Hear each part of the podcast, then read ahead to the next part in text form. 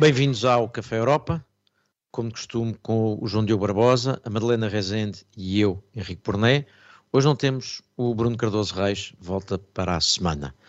Temos, infelizmente, um tema de que já falámos na semana passada, depois do ataque terrorista do Hamas no sábado da semana anterior. O tema continua a estar francamente atual e é, aliás, mesmo o tema do nosso principal, do nosso Átila desta semana. Mas também temos alguns elogios para dar depois, mas vamos para já arrancar com o Átila da semana. E o Átila da semana, João Diogo, podia ir para vários, para vários aspectos deste regresso do conflito naquela região, mas vamos começar por olhar a partir de Bruxelas uh, e uh, alguma desorientação, crítica, perda de noção, ataque a Ursula von der Leyen. Por onde é que tu olhas para este tema? Não, eu começaria por dizer, sem querer eh, avançar temas, que von der Leyen em campanha é um bocadinho como o, Lei Justiça, eh, tem a passadeira vermelha estendida e depois de alguma forma consegue começar a cair em diversos desastres. E acho que foi isso que aconteceu na semana passada, quando a Presidente da Comissão Europeia foi a Israel, juntamente com a Presidente do Parlamento Europeu, notavelmente sem o Presidente do Conselho, um, e numa altura em que a, a, diplomacia ocidental estava a virar a mensagem para Israel tem o direito a defender-se, mas um, o direito humanitário continua a aplicar-se, von der Leyen não recebeu aparentemente a mensagem e uh, insistiu muito na ideia de que Israel tinha todo o direito a defender-se, que estava lá para apoiar a resposta à retaliação de Israel na, na Palestina e que, um, e, e, aliás, o, o, timing foi péssimo porque de facto houve uma série de, de ataques um, com várias baixas. Isso gerou rapidamente um problema interno da União Europeia, porque os Estados-membros foram dizendo que a posição de von der Leyen, ou a posição que von der Leyen tentou articular em Israel, não era a posição da União Europeia, porque os Estados-membros ainda não a tinham decidido, um, e gerou-se até um, momento que eu diria que é triste na história da Comissão Europeia, que foi do alto representante Borrell, a certa altura, uh, vir dizer à imprensa que uh, a Presidente da Comissão Europeia não vincula a União Europeia e que, portanto, estava quase numa visita que, sendo uh, a representação da Comissão, tinha opiniões quase que a título pessoal. E, e, tudo isto terminou eh, para o que eu imagino ter sido um grande embaraço de von der Leyen, com o Charles Michel no fim de semana a emitir um comunicado em nome do Conselho Europeu a esclarecer que de facto a posição europeia era a de que uh, Israel tinha o direito a defender-se, mas que o direito humanitário também se aplicava e que a resposta teria sempre de ser moderada. Eu acho que isto é importante e que é um átila da semana porque a União Europeia, em particular a Comissão, tem tido muita dificuldade a responder ao conflito. Na semana passada houve a história também ela lendária ou histórica do comissário húngaro que anunciou a suspensão do, do apoio humanitário humanitário à Palestina. Atualmente, só, só, para dar contexto, a posição é de que a União vai triplicar esse apoio e não suspendê-lo. Na altura, o porta-voz da Comissão Europeia até veio dizer que, na verdade, o que os comissários europeus dizem no Twitter não se escreve e aquilo que vincula a Comissão são as declarações, os relatos oficiais por escrito. Acho que tudo isto mostra como uh, a Comissão, em particular, tem tido dificuldade em responder. Acho que enfraquece a posição europeia, até porque uh, a última semana veio-nos recordar que há de facto um interesse europeu muito concreto neste conflito e que, em primeiro lugar, tem a ver com o combate ao terrorismo.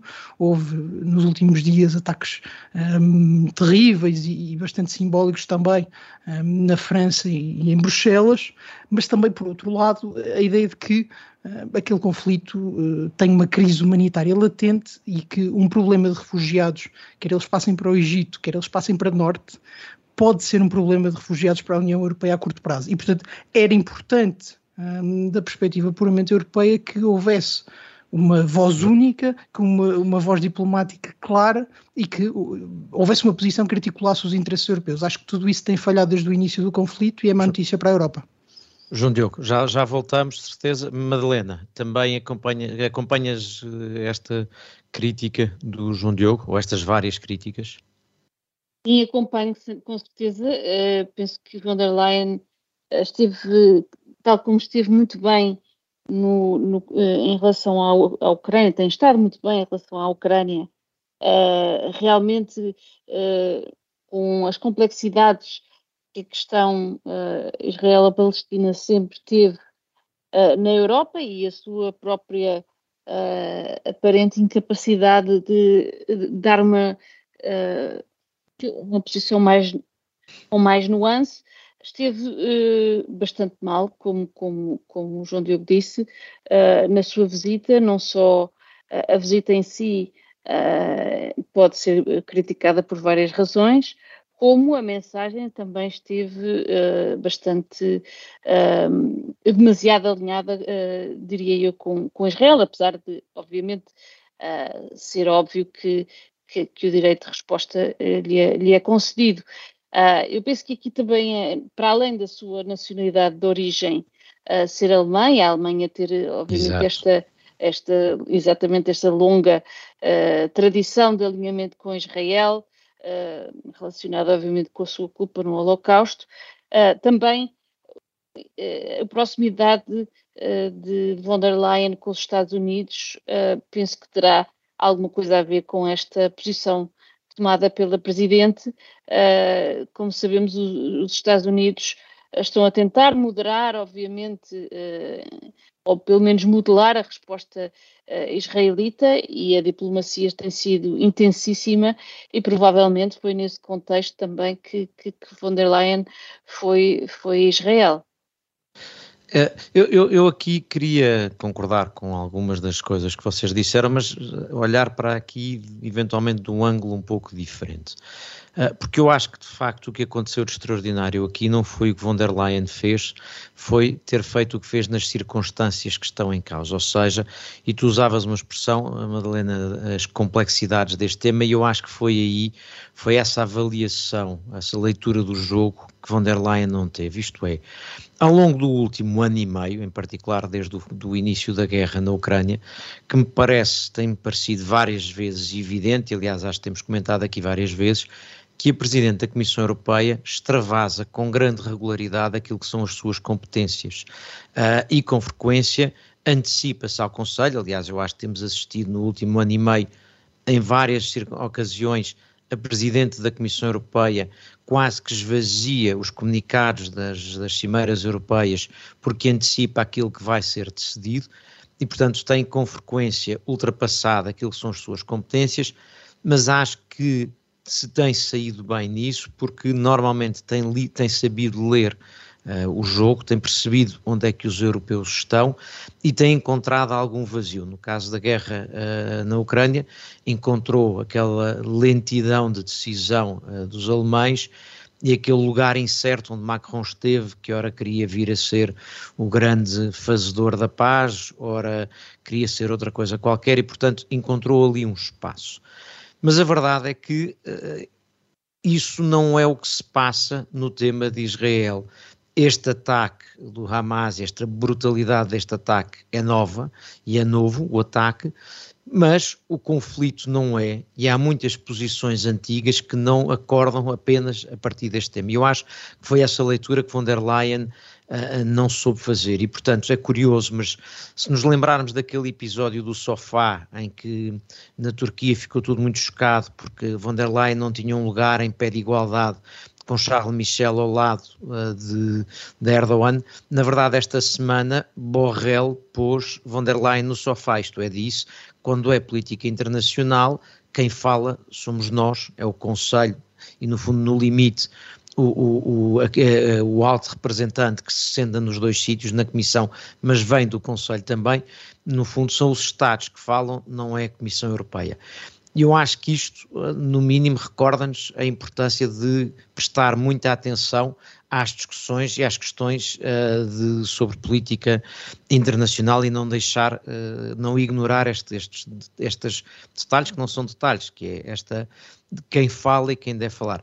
Há ainda outro aspecto. Uh, a mim parece-me que a crítica de que von der Leyen não disse tem todo o direito de se defender, mas respeitando as regras, me parece um pouco uh, excessiva apenas por uma razão, porque parece-me que em nenhuma circunstância se espera que a União Europeia diga tem todo o direito de se defender, incluindo não respeitando regras. O que me parece que se passa é outra coisa, é que uh, toda a gente sabia desde o princípio que nas circunstâncias em que se desenrola esta resposta, ou este, já no outro dia dizia que usa a expressão resposta, não é uma que eu gosto muito, mas na, na circunstância em que se desenrola este combate de Israel com Hamas, a probabilidade de haver vítimas civis é altíssima e a probabilidade de a forma como algumas dessas vítimas aparecem ser chocante é enorme. E eu acho que aqui houve muitos e muitos decisores políticos preocupados Uh, em, em, que esse, esse mas, aí sim o mas, o, tem todo o direito a defender, mas tendo cuidado, era para garantir que mais à frente, quando acontecessem coisas dessas, diziam nós não duvidamos do direito de se defender, mas já desde o princípio que estávamos a querer criticar isso. E portanto eu acho, não é que vão... Der... João Diogo, deixa-me só fechar um assunto para, para, passar para ti por uma coisa que tu disseste. Portanto eu acho que não é que von der Leyen tivesse dado carta branca, nem, nem, nem tem por onde dar, mas acho que não fez a salvaguarda que alguns querem poder dizer quando uh, as imagens do, dos danos e, e dos, das consequências em civis começam a aparecer, querem uh, ter uma espécie de disclaimer feito. Há uma última nota que é se calhar quase de sentido, uh, não necessariamente de sentido inverso, mas de sentido inverso no sentido, uh, em termos geográficos, que é a cautela interna, e que, João Diogo, tu falavas, e Madalena também, é que se na Alemanha a preocupação é muito a demonstrar que a Alemanha, uh, no fundo, não é muito a demonstrar, é, a Alemanha carrega a culpa do Holocausto e, portanto, tem isso sempre muito presente. França está muitas vezes preocupada, tem na memória a sua antiga influência naquela região, hoje em dia bastante perdida, e por outro lado a quantidade de população uh, muçulmana que não quer uh, que alguma atitude vá incendiar. E aliás é por isso que me parece relevante que quando houve aquele atentado na noite de segunda para terça-feira em Bruxelas, e que terá estado provavelmente mais relacionado com a questão do, da queima do, do, do Corão uh, em Estocolmo do que propriamente com esta circunstância, houve uma espécie de uh, alívio uh, europeu, não porque uh, as duas pessoas que morreram de ser por causas diferentes altera a gravidade da situação, mas porque ainda não era um, uma sequela, uma, uma consequência do que se estava a passar, ou do que se está a passar em Israel e na Palestina. Portanto, eu acho que foram estas circunstâncias que fizeram com que von der Leyen não tivesse percebido que não podia aqui fazer o que fez uh, parecido com, com, com a Ucrânia. João Diogo. Eu, eu, estou de acordo que foi uma má leitura política de von der Leyen. Acho que ninguém pensa que von der Leyen é de repente uma opositora do direito humanitário um, ou algo do género, mas acho que a errada leitura política no contexto um, das relações externas e, sobretudo, de uma visita ao, exterior enquanto Presidente da Comissão Europeia tem um grande peso. Um, e neste caso, o mas era importante naquela, naquela altura, no dia da visita, por duas razões. Primeiro, porque se percebeu rapidamente que havia uma divergência considerável dentro do Conselho Europeu. Tínhamos países como a Irlanda, a Espanha, até Portugal. O Ministro dos Negócios Estrangeiros tem um artigo de opinião no público que é muito forte quanto a isso, uns dias depois. Um, havia, de facto, uma divergência dentro do Conselho Europeu em relação ao que devia ser a posição europeia. E, portanto, von der Leyen dá um passo grande um, que a deixa sem um suporte claro. Por outro lado, e este parece-me que é o ponto mais grave, um, porque não é tão formalista, é, é, essas declarações de von der Leyen em Israel, e que vem no seguimento de algumas no Twitter, uh, surgem numa altura em que parecia haver um esforço diplomático concertado um, a partir da América, mas também com repercussão na Europa, de moderar uh, Israel. E numa altura em que nós vimos, por exemplo, o secretário de Estado Blinken a pedir o respeito pelo um, direito humanitário, ter von der Leyen a dizer que Israel tinha o direito a defender-se, ponto, um, isso enfraquece bastante a posição da própria e cria uma dúvida até com o principal aliado e com a principal uh, potência diplomática na, na região. Isso é muito difícil de lidar para a União Europeia, numa altura em que não se percebe bem quem é que coordena essa questão, porque Charles Michel desapareceu. Um, e só para ir àquele ponto sobre, mais sobre von der Leyen em geral, porque me parece um tema relevante em campanha, Eu não acho que von der Leyen tenha tido um mandato a extravasar as competências do Conselho. Von der Leyen dificilmente. Não, não, não, mesmo do Conselho, porque se trata de política externa. Von der Leyen dificilmente põe o pé para lá da França, dificilmente põe o pé para lá da Alemanha. E eu acho que neste caso, von der Leyen confundiu a posição de uma Alemanha que não tem um governo muito forte com a posição europeia. E como quis ser muito rápida a fazer a viagem, acabou por perder o pé. Nisso, por exemplo, Borrell, que até vem um governo um, mais aguerrido nesta questão, esteve sempre muito bem, pareceu ser a reserva mental um, e até moral da União Europeia e, e parece-me que enfraqueceu eh, até a posição de von der Leyen para os próximos tempos. Se calhar agora é mais difícil imaginar um grande apoio de Espanha com Pedro Sánchez e até mesmo da França a um segundo mandato de von der Leyen. É daquelas, uh, daqueles erros em política externa que podem custar muito à sua carreira. Eu não sei, Madalena, não sei se, se, tens aqui uma leitura sobre os impactos para a carreira de, de von der Leyen e para as suas eventuais ambições um, adiante. Sim, sem dúvida. Concordo com o João Diogo que uh, se ela fez todo, uh, todo o seu mandato a construir a sua imagem como uma boa, um, enfim, um, uma atriz importante na, na política externa europeia, esta, esta, esta visita foi um deslize que uh, uh, fez com que descesse vários degraus e que, portanto. Uh, e que vem depois da visita, da visita à Itália também, que não terá agradado muito os governos mais progressistas, de que von der Leyen também vai precisar, não é? Absolutamente. Agora, Eu... não sei se isso vai comprometer a sua uh, recandidatura, uma vez que ela era bastante forte, uh, mas se aqui enfraquece, sem dúvida. Pois, eu, eu, eu, aqui a nota que faço é, enfim, acho que não me parece que, que os dados estejam todos jogados. E há uma coisa que me parece que é preciso dizer, é que uh, eu acho que pa grande parte desta concentração em relação à posição de von der Leyen tem muito que ver com o facto de a União Europeia não ter uma posição relevante. E, portanto, o mais que consegue chegar a acordo é chegar a acordo sobre uma posição uh, que não faz da União Europeia um ator relevante neste tema.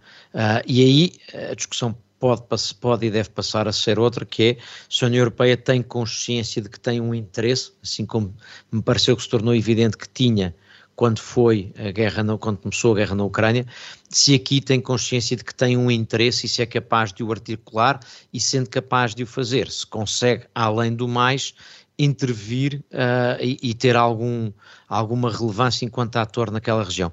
E, portanto, eu acho que uma das razões porque os olhos caíram todos em von der Leyen foi também por essa, é mais uma das razões, ou seja, acumula com as anteriores, houve essa. E depois houve uh, uh, algum ajuste de contas.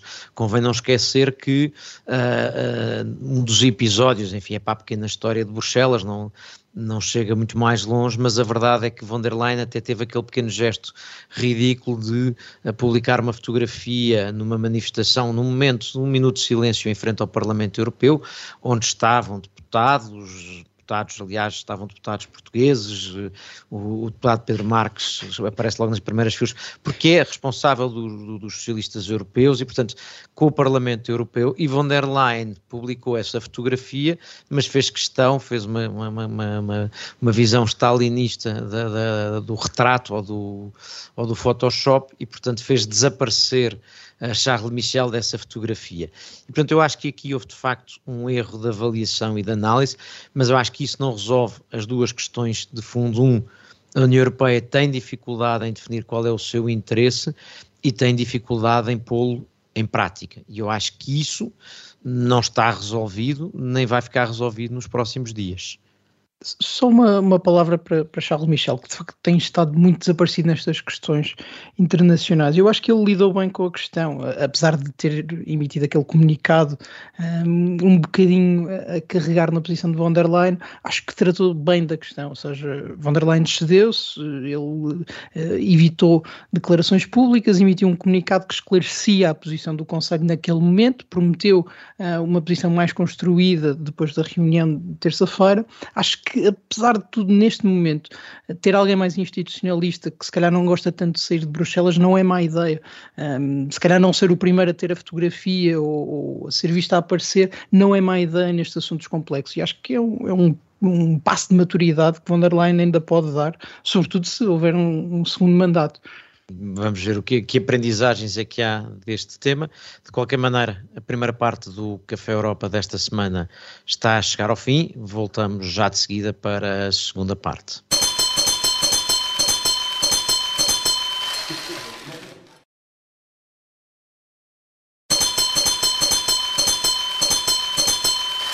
Bem-vindos à segunda parte do Café Europa. Continuamos com o João Diogo Barbosa, a Madalena Rezende e eu, Henrique Porné. Continuamos sem o Bruno Cardoso Reis, volta para a semana. E arrancamos a segunda parte com o que de bom há na semana, o que de bom houve na semana. Vamos dar croissants.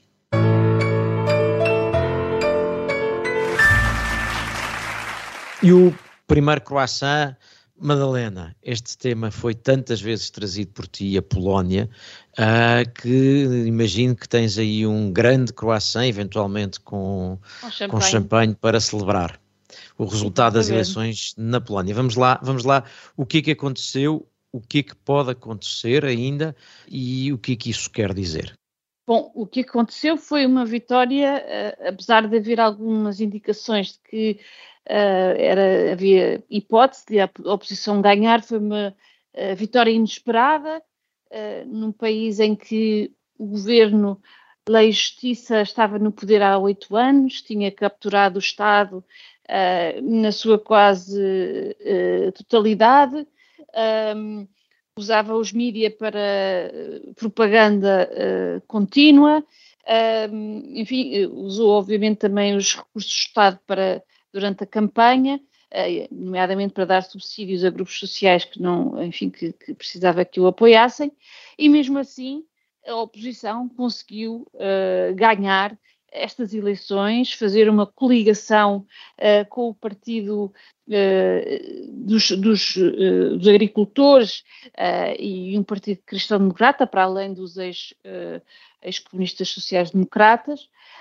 e esta coligação é uma coligação de vitória, uma coligação pró-europeia, que vem, esperemos, salvar a democracia na Polónia, que estava em declínio exatamente há oito anos.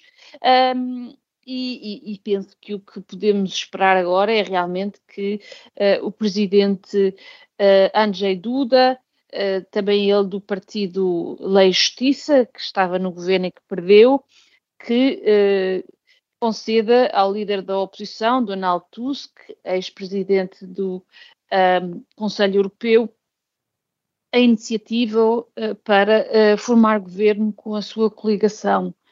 Uh, enfim, em termos europeus, eu penso que isto tem um, um enorme significado, significa que uh, a democracia é de facto resiliente, mesmo em países onde uh, ainda não estava muito bem consolidada e onde a onda populista e a tradição nacionalista era extremamente arraigada e que, portanto, que esta democracia liberal europeia tem chances e aparentemente também tem chances a União Europeia uh, numa Europa alargada. Oh, Madalena, há, há, aqui um aspecto curioso, é, o que me parece que, que é o da surpresa. Eu tenho ideia uh, que em Bruxelas, apesar de algumas sondagens que davam a possibilidade de vitória, a convicção mais ou menos generalizada era de que não ia haver uma vitória de Tusk, ou pelo menos não ia haver um governo possível de Tusk, para ser mais exato mas uh, não era essa a expectativa e, portanto, eu acho que em Bruxelas, mais do que um uf de alívio, se ouviu um ar de surpresa uh, com este resultado e uma enorme satisfação. Mas há aqui um, um, primeiro aspecto que vai para o que tu dizias logo, é a capacidade de resistência uh, das democracias mesmo quando postas à prova, eu acho que isto recorda uh, aqueles que nos últimos tempos disseram tantas vezes que os húngaros e os polacos já deviam estar fora da União Europeia, que uma coisa é ter mecanismos para sancionar os países quando se desviam das regras, outra coisa é imaginar que nessas circunstâncias deviam estar fora, porque a mim parece-me que se uh, a Polónia estivesse fora da União Europeia, uh, não, não, enfim, não direi parece, mas tenho a maior das dúvidas de que fosse possível um resultado destes, ou que não fosse pelo menos bastante mais difícil. E Sim, portanto, concordo. essa essa resiliência vem também de estar dentro da União Europeia e, portanto, apesar de tudo, mais vale tê-los dentro e recuperáveis do que eventualmente fora e irrecuperáveis. Uh, esse é um aspecto. Depois há aqui mais duas coisas, mas entretanto, João Diogo, falo, falo contigo. Há aqui duas coisas que me parecem uh, interessantes para o reequilíbrio, porque isto vai dar força ao Partido Popular Europeu e vai alterar a dinâmica dos chamados uh, conservadores e reformistas europeus, e isso, enfim, para os cálculos internos também me parece interessante. Mas antes disso, João Diogo, o teu acompanhas o croissant às eleições na Polónia? O meu ato de contrição por não ter sempre acreditado na força de Donald Tusk, um homem eu, com esse nome. Olha, eu, uh... antes disto continuar, eu estive para fazer uma piada sobre isso e depois disse: não vou, não vou ser mau, não vou fazer esse comentário, e portanto gosto de ver esse teu ato de contrição, acho. Não, não, não, não. estava erradíssimo há anos que estava erradíssimo sobre Donald Tusk. Um, mas eu acho que o resultado foi surpreendente e, e, a forma como foi surpreendente também me surpreendeu. Um, primeiro foi surpreendente porque houve uma participação histórica. Os polacos, de facto, foram votar, esperaram várias horas. Pela uh, primeira vez, não é? Foram, de facto, votar em massa. Sim. Tem uma tradição de abstenção enorme. E, e, e estiveram ao frio até, até, durante a noite e, portanto, foi uh, admirável ver aquelas imagens. Uh, mas depois a forma de votar também me pareceu muito interessante, porque se nós virmos as sondagens, a plataforma cívica, que é, o, que é o partido Tusk, não teve um resultado superior ao esperado. Andava ali por volta dos 30%, terá sido os 30% que de facto conseguiu, mas houve um excelente resultado do, do Terceira Via, que é de facto o que o nome diz, é gente do Renew Europe, está ali um bocadinho uh, entre a esquerda e o centro, e, e tiveram um ótimo resultado, provavelmente uh, empurrado um bocadinho pelo voto jovem, e um péssimo resultado, quer do partido do governo, do PIS, que baixou uh, dramaticamente nas últimas semanas, até porque a campanha foi muito mal conduzida, houve a questão das demissões militares, houve um debate estranhíssimo na televisão pública, um, e houve, obviamente, a questão com a Ucrânia, mas também do Confederação, que era esperado, o partido uh, esperado na coligação com a Lei e Justiça. Esses dados são surpreendentes porque também mostram que, uh, se calhar, Tusk não era a grande esperança dos polacos, mas beneficiou de, de, liderar a oposição e agora vai conseguir fazer aparentemente uma coligação, não tendo um, o partido mais votado. Acho que esse facto é importante. Um, para tirarmos uma conclusão europeia, eh, porque nas eleições de 2024, se calhar o PIS vai ter novamente um bom resultado um, eh, e um bom contingente de eurodeputados que vai pesar nas maiorias, uh, mas ao nível do Conselho, vamos ter agora alguém que é o líder do maior país do PPE, alguém que tem imensa experiência do Conselho Europeu e do funcionamento da União Europeia, e nós vimos aquilo que o PIS estava a conseguir fazer no curto período em que decidiu ser mais um, cooperante com a União Europeia. Portanto, há razões para acreditar, e, e, porque Bruxelas precisa disso, há razões para acreditar que uma Polónia mais aberta possa ter de facto influência determinante nas, nas políticas europeias, e isto não significa concordar com a França ou com a Alemanha, mas conseguir marcar a sua posição e ter uma posição que é uh, ouvida e respeitada, como se calhar a posição do Lei e Justiça não seria sempre. Uh, mas ao nível doméstico, para concluir, Henrique, passando de novo, eu acho que Tusk tem aqui duas grandes dificuldades. A primeira, é, como sempre, a económica. Há uma, há uma crise de, de, habitação que, não, que é europeia, portanto, também tem um grande impacto na Polónia. Acho que isso também terá contribuído para o voto jovem. jovem. Há uma questão do, do Estado de Direito. Isso aí é mais ou menos uh, simples de resolver. É possível um, recuperar o sistema judicial. Apesar de tudo, o sistema político polaco sempre foi muito competitivo e isso vai facilitar, mas eu não esperaria, por exemplo, uma grande viragem na questão da migração e, e acho que em Bruxelas e um pouco por toda a Europa, também precisamos de gerir expectativas. Eh, Tusk continua a ser um líder perfeitamente enquadrado no PPE, não é o Obama polaco, não é nada disso, não é sequer o Hollande polaco, eh, porque conseguiu ganhar duas vezes, e portanto acho que precisamos de gerir as expectativas ao nível doméstico, acho que podemos ter uma boa surpresa ao nível europeu, até porque Tusk hum, pode ser muito importante na, na, no jogo de lugares e pode ser que finalmente o leste consiga apresentar um bom candidato para, para um lugar relevante nas instituições europeias. Pois, esse, esse é outra, outra dimensão que eu acho que vai ser interessante ter aqui em conta, que é uh, o impacto, enfim, naquele jogo mais de Bruxelas, que aqui, uh, que depois em Portugal acompanhamos menos no detalhe, mas que é importante na, enfim, na formação das próximas maiorias, enfim, ainda estamos longe das eleições europeias e depois da formação e da distribuição dos vários lugares, mas há aqui já uma alteração significativa, é que era esperado e continua a acreditar-se que o, este partido, os conservadores e reformistas europeus, onde está o Lei Justiça, onde está o partido Meloni, uh, onde está o Vox, poderia ter um resultado, uh, e pode ter nas eleições europeias, um resultado forte, mas agora este partido deixa de ter o mesmo número de pessoas que tinha sentada no Conselho, mas tinha dois grandes países, Itália e uh, a Polónia, agora deixa de ter a Polónia, e do lado de Itália, a verdade é que tem havido uma grande vontade de vários, de, vários líderes políticos, não vou dizer de vários partidos, de vários líderes políticos em uma aproximação a Meloni que, tem, que lhes tem facilitado a vida. E, portanto, a mim parece-me interessante porque pode acontecer que Meloni, depois de ter sido Uh, ter chegado a primeira-ministra com alguma surpresa, pode tornar-se na, na, líder de facto dos conservadores e reformistas europeus, numa versão que os outros chefes de Estado e de Governo consideram bastante aceitável, ao contrário da, dos, do, dos, conservadores e reformistas europeus, eh, quando aparecem uh, capitaneados ou aparecendo como chefiados uh, pelo, pelo PIS. E, portanto, aqui, pelo menos no Conselho, pode criar aqui uma diferença, uma alteração e pode ser interessante. e, essa, e essa diferença é importante. A outra é que tu dizias, João Diogo, é que a Polónia ganha, uh, um, um, ou dito de outra maneira, o Partido Popular Europeu ganha um chefe de Estado, ou de governo no caso, mas para, para as reuniões do Conselho de Chefes de Estado e de Governo, ganha de um dos maiores países da União Europeia, mas é o, o chefe de Estado, é o, é o país uh, de governos PP, é o maior país de governo PP e é no leste, que é uma coisa que volta e meia estava a acontecer ao PPE, tornar-se um partido com mais força a leste.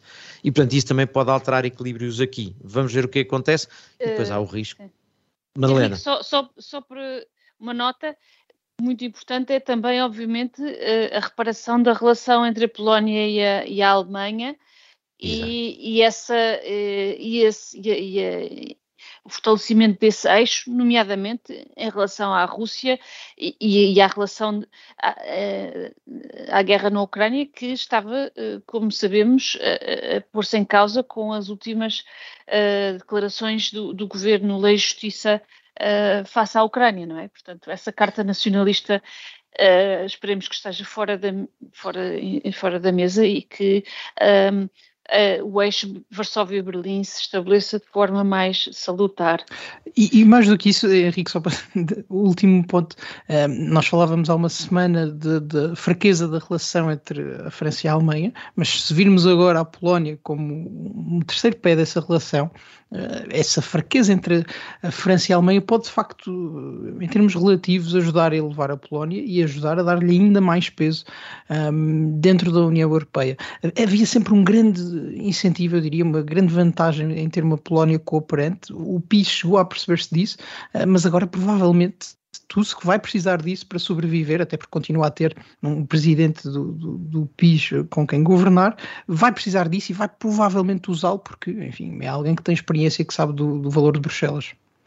Para já é capaz de vir a ter precisamente valores de Bruxelas, porque as tranches que têm estado congeladas parece-me que vão ser rapidamente descongeladas. Mas vamos ver, enfim, talvez não vá ser tudo rosas uh, uh, em Varsóvia ou para Varsóvia. Continuamos para mais um, um croissant, até porque uh, tenham atenção, porque a seguir vem um, um importante Dijsselbloem, mas já lá vamos. Já lá vamos. O outro croissant é meu, uh, e, e, e, é para o, mais um sinal de que, afinal, a notícia de que a morte dos consensos ao centro, ao grande centro europeu, uh, foi um pouco exagerada. Durante alguns tempos sinalizou-se muito que sobretudo a caminho das eleições, os consensos ao centro eram muito difíceis, que havia uma visão à esquerda de que o PPE estava a encostar-se aos partidos de extrema e, não era possível falar com o PPE, o PPE a acusar os partidos à sua esquerda de estarem a tornar-se em partidos que, com uma agenda ecológica que não tinha em conta o impacto nas populações e, portanto, isto foi muito, a fratura foi muito nos temas ambientais.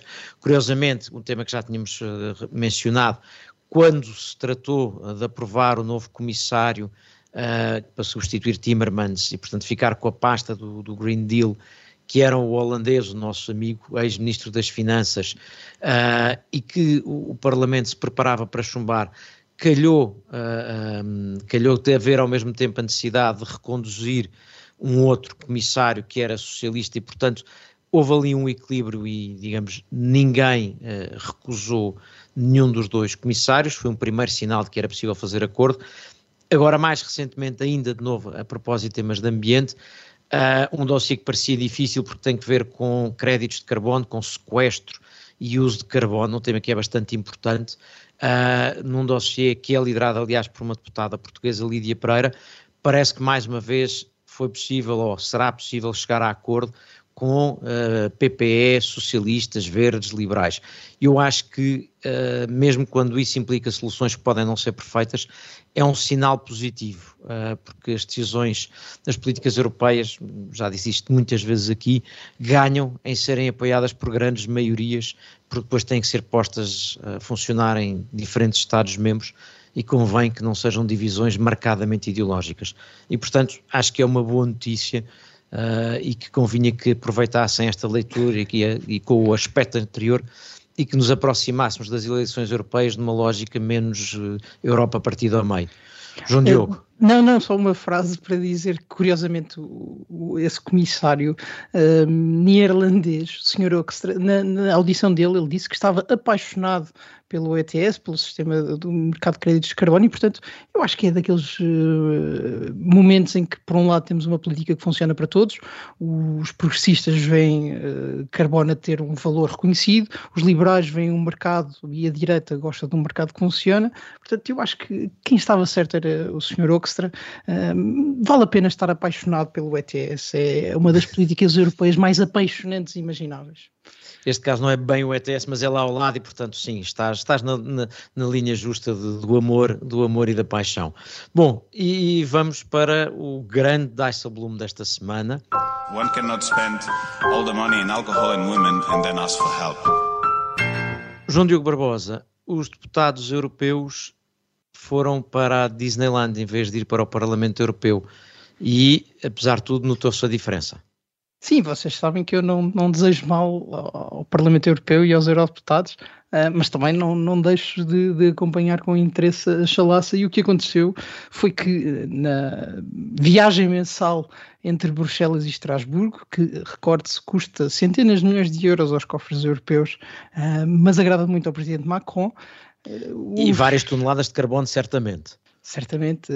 Não, mas o que aconteceu foi que um, eurodeputados, assessores, trabalhadores das instituições europeias lá se meteram no comboio do costume para fazer a viagem entre Bruxelas e Estrasburgo e, chegados a Charles de Gaulle, um, o comboio desviou-se. E, e, como dizia o, político no seu lead desta notícia, um, uma atração turística espalhafatosa que custa milhões a manter era o destino final uh, deste comboio. E, portanto, em vez de, de, os eurodeputados terem chegado, como queriam, rapidamente ao Parlamento de Estrasburgo, chegaram à Disneylândia. Alguns deles disseram, eu vi no artigo do Político, que conseguiam ver uma montanha russa ao longe e, portanto, ficaram tristes por não poder sair do comboio. Uh, tudo se resolveu rapidamente, em três quartos de hora, com o maquinista a sair de uma ponta do comboio e pegar da outra para fazer o caminho para trás.